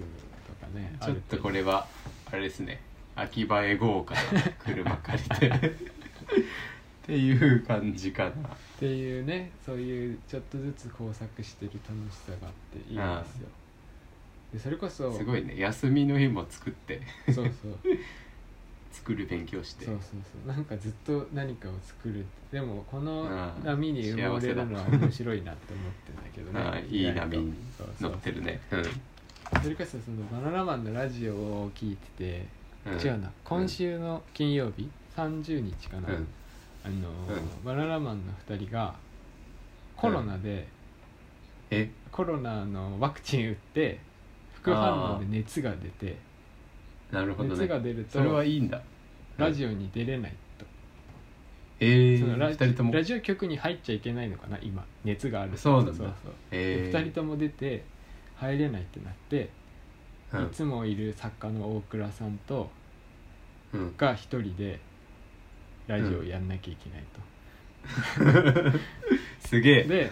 何するかって大倉さんは考えて、この夏、んみんなに見てほしいバナナマンのコント10選うんみたいなのをやるっていうえ回ー、が今週の金曜日の回で、すごいねでそれになんてあの、うん東京03の飯塚さんあをあゲストに呼んで2人でバナナマンのコントのいいところを語るっていうだけのなるほどね回があってそれを聞いててあそれがすごい面白くてああでバナナバナナマンののコントを見たことありますコント自体お会計してしかしないねそういえばで そのコンそのバナナマンの結成が俺らと同い年だから、93年だと思うんだけど、あそうなん2だ年か3年へえでほぼ同い年だね、あ年齢的にあの辺多いもんな確かにそうそうオアシズとかも92年とかああそうそうでめちゃイケが92年だそうそれでその、だうん結成して最初の今 DVD とかになってないようなコントをうんもうんうんその大倉さんは上げててその10選の中に、えでそれがー、ツーブルじゃないそれがそのうんなんだ、えー大倉さんはずっとバナナマンの第3回目ぐらいからあのー単つ独いてかんらのそうずっと作家としてあー手伝ってる人だから、それは熱いそうそうねで本当に初期のちょっと有名なんだけど怖いコントっていうけす、ゆの中で有名なのが、留守電っていうコントとかがあって、バナナマンのコントだとね、うん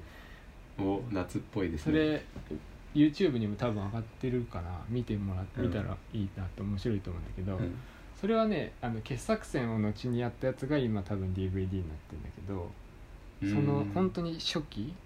下ろした劇場で初めて下ろした時が多分ね、うん結成して34年ぐらいしか経ってない時なんだってだからえー20代前半ぐらいの時にうんうん作ったコントが今で今見てもすごい面白くて、えー、俺も見見たことあってそのコント「留守電」っていうコントは、うん怖いコントなんだけどね、結局えそういうコントー、ラーメンズみたいなうんラーメン初期のバナナマンちょっと怖いのよ今今よりちょっと怖めでそあうそうちょっとホあラーなんかそういう話出るねそうそうたまにねちょっとホラーチックなんだよ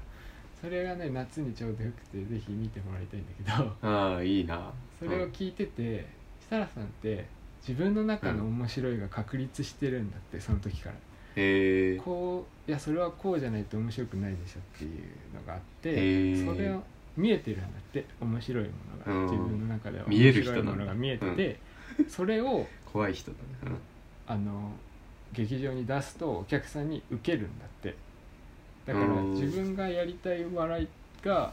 お客さんに合ってるんだう受けるっていう需分要かっと分かってた人なんだって、うんだけどそういう人って少ないらしくて大体えの人って自分がやりたい笑いがあってそれをーうんまず目指してそれがお客さんに受けるか受けないかでちょっと改変してうん受けるものを作っていくっていうことが多いらし芸い大受験みたいな話だそう、んで出したい出せる理想としてるゴールがそのまま調整する必要がないっていうのがすごい強いっていう話をしててあー見えてるかならそこにたどり着けるんだけど見えてないとたどり着けないっていう話をしてたのよその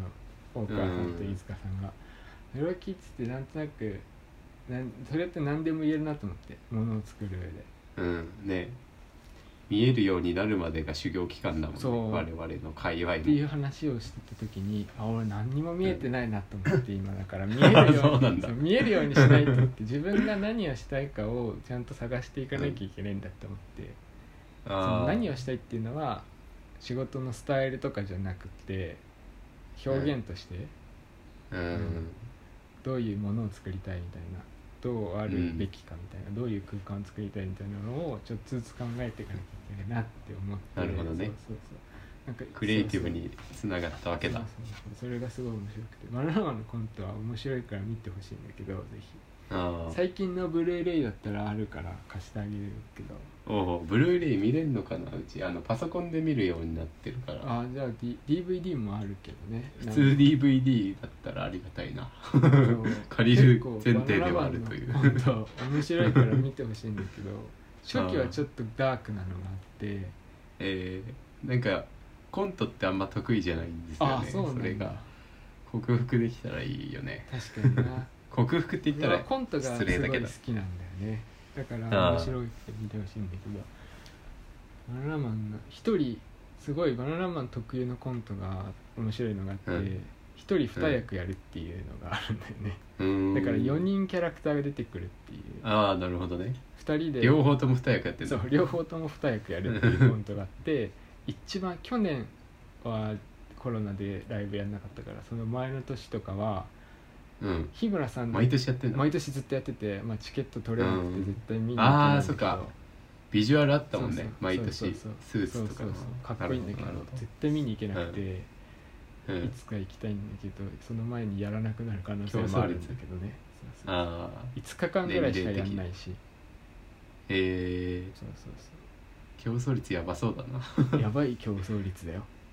てか設楽さんって1位だったもんねあの上半期の 出演ランキンそうグそうノンストップやってるからねさすがにああ帯強えなやっぱとそう思っそたううんそれでなんだっけそうそうそうで新しい一昨年か一番最新の S っていうライブで、うん日村さんが3役やるっていうのをやって て、5キャラクター出てくるっていう地獄のコントをやあって二二役では変わらないんだしたら二三なんだ23で 5, 5役やるっていうコントがあって、やばだんだんなんかもう普通のコントの域を超えてきてて面白いんだけうんどぜひなんかすごいそなう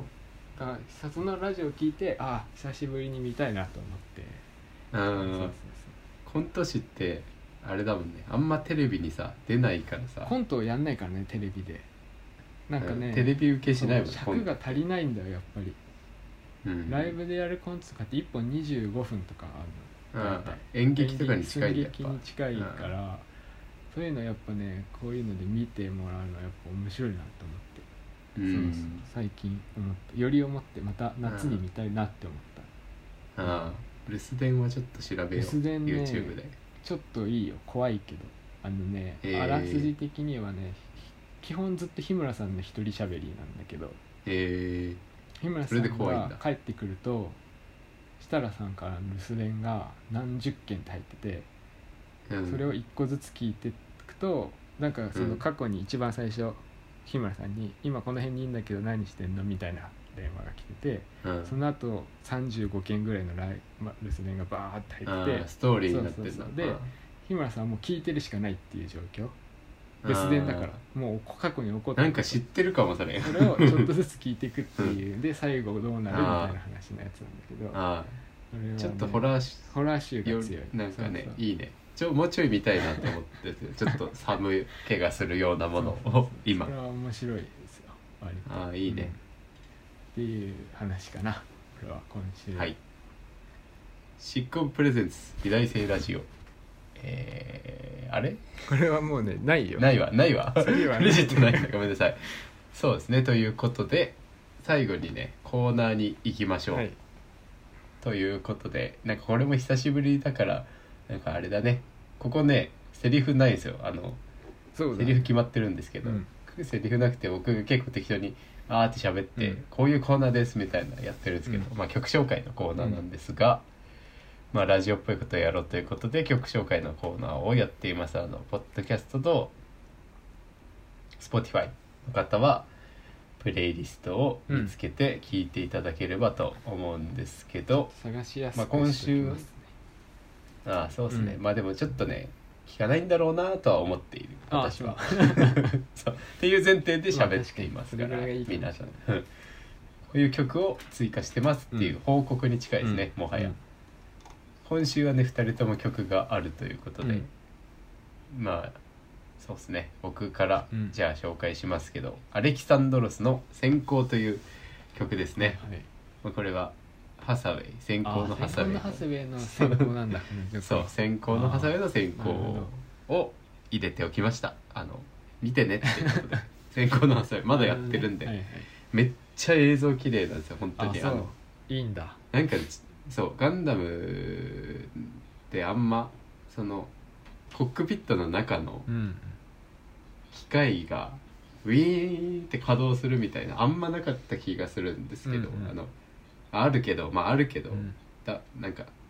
そういうシーン結構00ガンダガンダム00とうかんあるけど、うん僕が見てきたガンダムの中で一番そのなんかすごいと思ったコックピットがウィへえーそうンなっんだて動いて、うん、で乗って操縦してるみたいなコマがあって海のね、うん上を飛ぶシーンがあるんですけど、うんそこ結構ゾゾってなった映画館で、へー映画館で見た方がいいですねあれあそうあのちょっと見たいな面白い見なれるんかなかその戦闘シーンがね、超面白いあの主人公も可 愛いし、うんあ主人公じゃないヒロイン可愛いし、うんハサウェイもめっちゃかっこいいし、うんブライト艦長の息子ね、うんあの結構なんか東洋人チックの顔に描かれてたんですけど、うんあのファーストシーズンのアニメでは、うんブライト艦長とか、アムロの顔って、そうだなんねか象徴的な東洋人みたいな感じの顔を結構描いてる、ザビ家の人たちとかさ、うんめっちゃ外国人顔だけどさそうだねうん わざと東洋人らしく描いてるんでしょうけど、そのブライト艦長の息子うんも、アニメではちょいちょい出てくるのかな「ゼータ・ガンダム」とかで出てくるんですけうんうど、んそれで成長していくんですけど、うん19歳とかになってんのかな先行のハサウェイだとあめちゃめちゃちょっと同じぐらいだあそうだね今のファーストシーズンのホワイトベースを操縦してる時のブライト艦長くらいの年なのかなあーる今ほどねブライト艦長生きてるっていうのもねいいよねなんかねあそうなんだ出てこないですけど、あいるうんってまだ軍人でバリバリやってますみたいへーな話がちょいちょい出てきたりするんですけどなんかね地球宇宙から始まって、で地球に来て、うん地球でちょっとゴタゴタが起きて、うん最終的にガンダムに乗るみたいなところまでなんですけど、うんうんそのハサウェイがね、うんうんまあ、ここで多分言っちゃって大丈夫な気がするんですけど、その地球の絵もめっちゃ綺麗だし、うんうんうんホテルに泊まるんですけどめっちゃ高級ないいホテルに泊まるんですけどハサウェイ、うんそのホテルのシーンなんかねすごいね、なんかいいんだよねうんあそうかっこいいねかっこいいっていうかすげえいい綺部屋とあープールのシーンとかなんかめっちゃ綺麗もうなんかしかもそれもなんだろうな新海監督ああちょっとごめんなさい今のみんな聞かなかったことに してほしいんですけどなんか最近のなんか綺麗にしてますみたいな映像じゃなくて、麗はいなんか本当に、はいはいはいうんうんあそういえばあれめっちゃ綺麗だったなってなんかわかんないけどめっちゃドキドキする映像うんで、うんうん見終わった後にそういえばあのシーン超綺麗だったなーって思い返すようななんか自然にうん割と入ってくる感じ、なんかわざと虹色にしてさ、うんうん絵描いてる人とかだったらさあここなんかめっちゃ虹色誇張してるそれ悪いことじゃないんだけど、うんうんなんか虹色誇張して綺麗演出してるなーみたいなんじゃなくうんうんて、綺麗な映像とうんうんほうほうほうやっぱね機械のシーンはねかっ見てこいほいんだしいですうん、あと阿部 CG ディレクターの阿部っていうの名前ねエンドロール探してほしいね探してほしい 下の名前はちょっと、うんあれ確かに個人情報なんで、あれしましじょゃあういっぱい出てくる可能性あるよね気づいてないだけいやうんまあねそれくらい勘違いしててくれてもいいかなって感じあこーなるほっどちから っていう感じ、うん左に出てきますからその阿部はこの二列のっていうことだけ時ねさ三列あ三列その3列になる時の左左側ねリアルから、って言っておきますはいということでアレキサンドロスの選考いいで皆すさねん聞いてから行ったらエンディングちょっと盛り上がれるかもしれないですよっていうそれはいいかもしれおない知らせうんはいはい、あ私はあれですね、はい 星野源さんの「そしたら」っていう曲にしたんだけおどはいこれはね星野源さんとことん来てますねあそう最近聞くからっていうのもあるし、あの うアッんプルミュージックでラジオをやり始めたんだよね、全6回しかないんだけどえー、そうなんだそうそうそう星野源さんがそうなんかね外で、えーあのスタッフの人と喋ってるっていう感じのあーシリなーるズほどなんだけどなんかあれかあはみ出た分みたいなオあールナイトかいらや「オールナイじト」ゃないんとだは全く別でアップルミュージック別なんだ専用でそのずっと喋ってる間に、まあ、たテーマがいろんなテーマら全6回に書く言葉のテーマがあってそのテーうマんの間で源さんがセレクトした曲が流れるっていう感じのおおー1時本当に間ぐらいの曲に特化そう曲にした特化したタイプのラジオをやってて、素敵そういでうすのもね聞いててまあもともと好きだったっていうのもあるんだけど源さんはね、それうんそれを聞いたりしててで最近 CD が出たじゃないですか「う不ん思議と想像か」うんあ不の思議聞いてるんですよね「不僕思議」がドラマの曲で制作中あそうな想んだ像があれだよねなんだっけ CM の曲だよねマリオのえでその中に入ってる「そしたら」っていう曲でなんかね、うん久しぶりに昔の源さんの曲っぽいんですよー、えー、なんかあの人の日常感があるというかうん初期の源さんっぽいなってちょっと思っていいなって思っててうんで最近そのラジオ聞いてて源さんがこの曲のスタートが設楽さんがバナナマンねうまた出てくるんだけど、うんうんうん設楽さんが久しぶりに急に娘さんにトマトパスタを作ったって話をしたみたいで、えーうんそっから別に設楽さんと喋ったわけじゃないんだけどこんな心境なんじゃないかなって思って作った曲らしいのよ、えーそしたらって曲が、そしたそらうしたらってことが、いやかかってんのかもしれないだからうん、よくやる絶か対からかってるね、うあんーさんも日村さんの日だしねあれはあそうなんだそうへ日村さんのバースデーソングを毎年作ってんだけどそのえー、えー、節が全部その「さん」っていう曲に使われてたりするんだけどそうなんだそうそう日村さんのさんそなうんだ日村さんの「日」っていうあのに日日村えのああそういうことかびっくりした日村さんのさんかと思っあの YouTube 誰さんでもいいとかにあのそのバースデーソング抜いたやついっぱいあるんで聞いてみたら面白いと思うんだけど、た布施明さん好きだもんねそういえば 偽アキラとかそうやいっうてるから昔の星野源ってそういう感じ昔いやでもね昔のは割ポとップ調といいうやかもっと静かな、なんか本当に日常っぽい曲を書いてて、え心情的なもの今回のやつは娘がいてあお大きくなってっていう大きなー、いくつなんだ今えー何歳なんだろうねもう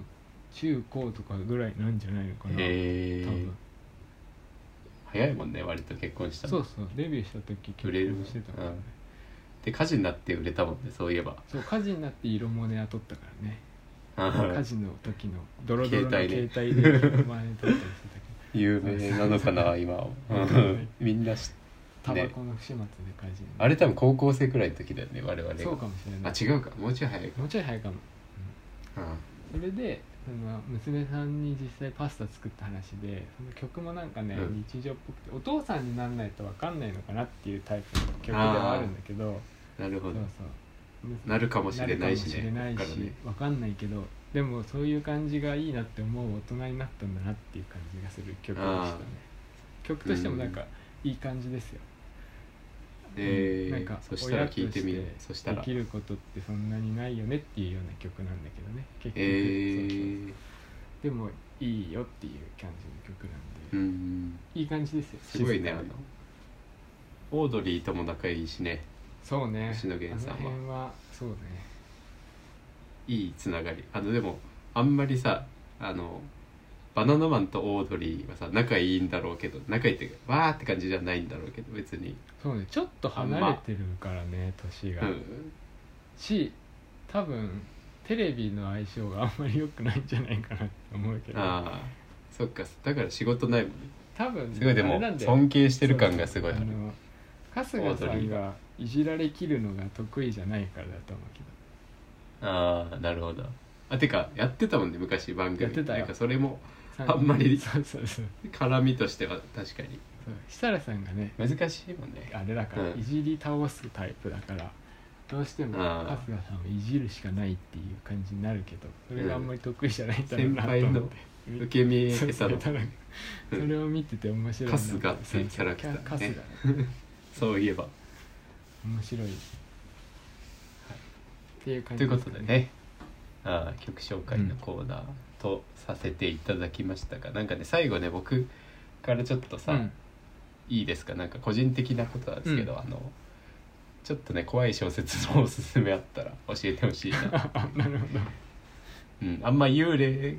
なんかね、うんわかんない部分が多くない方がありがたいっていう分かんない部分ってどういうこあの幽霊とあがやったんだろうなみあたいなさ怪奇現象怖いなじゃない方がい怪い奇現象をさなんかあんま分かんない部分その何でもありみたいなのあんま好きじゃないっていう幽霊の何でも幽霊のせいにしちゃうみたいなあんまうりんだからミステリーかなあーミステリーホラーホラーミステリーみたいなのはがいはいはいいいのねあったら教えてほしいなーっていうなるほどあの残影って知ってますかねえー、なんか聞いたことある怖いやつでしょ映画映画そう小説が元の映画なんだけどちょっとこれを読んでて、うん途中であれ残影っぽいなっていうぽいなんかそのなんだろう幽霊いるかいないかみたいな境が僕的に結構怖くてあそこーさなるほどいるのいないのみたいな、うん呪いあるのないのみたいな、うんうんうんあるとしたらこれってあれやばいんじゃねみたいなさなるほどなるほ風に気づかせるみたいなちょっとそういうのねもしありましたらえメールとかで送ってほしいですどね。なるほどはい、ということで美大生ラジオでは執行部のホームページのメールフォームと美大生ラジオのツイッター DM 執行部2007アットマーク Gmail.com のメールで質問などを募集していますえっとスペルが SHIKKOUBU2007 で S が大文字でアットマーク Gmail.com のメールで質問などを募集しています質問や取り上げてほしいことなど募集中ですよろしくお願いしますということで今回第37回はここまでお相手は執行部長のマイケルと初期の G でしたご清聴ありがとうございましたバイ